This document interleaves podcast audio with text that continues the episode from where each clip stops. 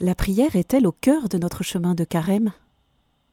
Laissons-nous enchanter et plongeons dans le silence.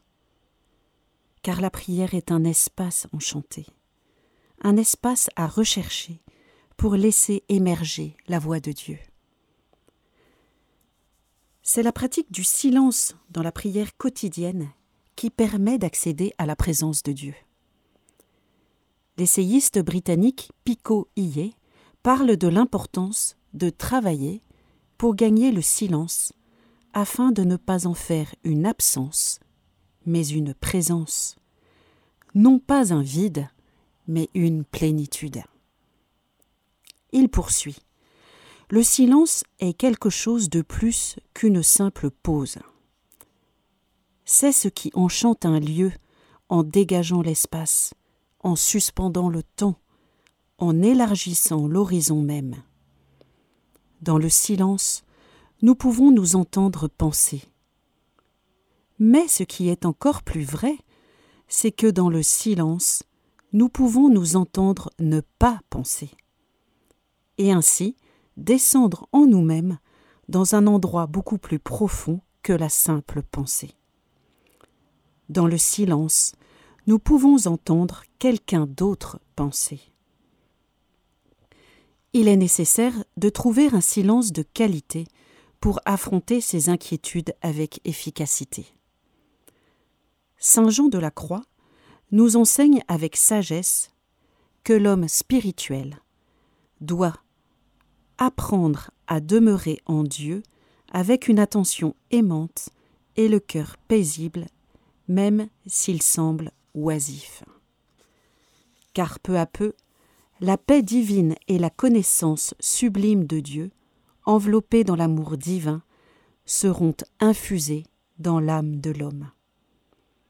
Sinon, son âme sera troublée et tirée vers le dégoût et la répugnance.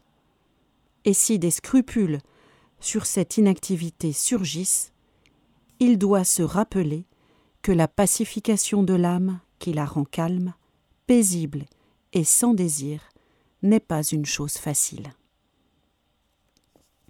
Sainte Thérèse d'Avila parle de la prière du silence.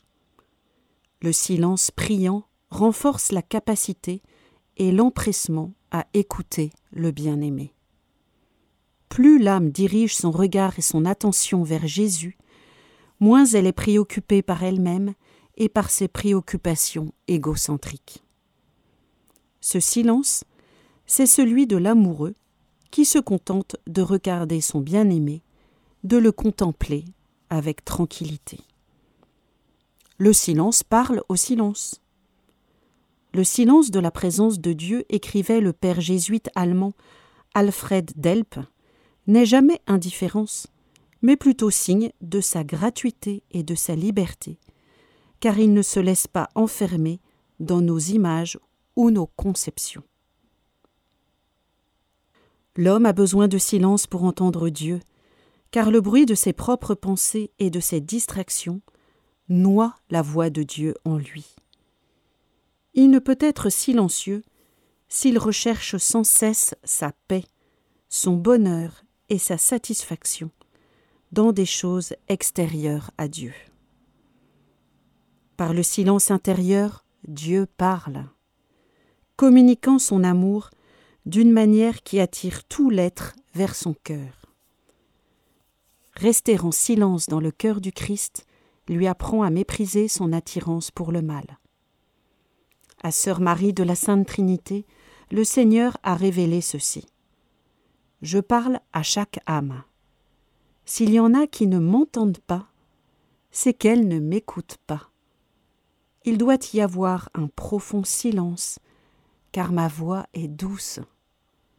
L'âme doit être libérée de toutes les pensées qui l'accaparent.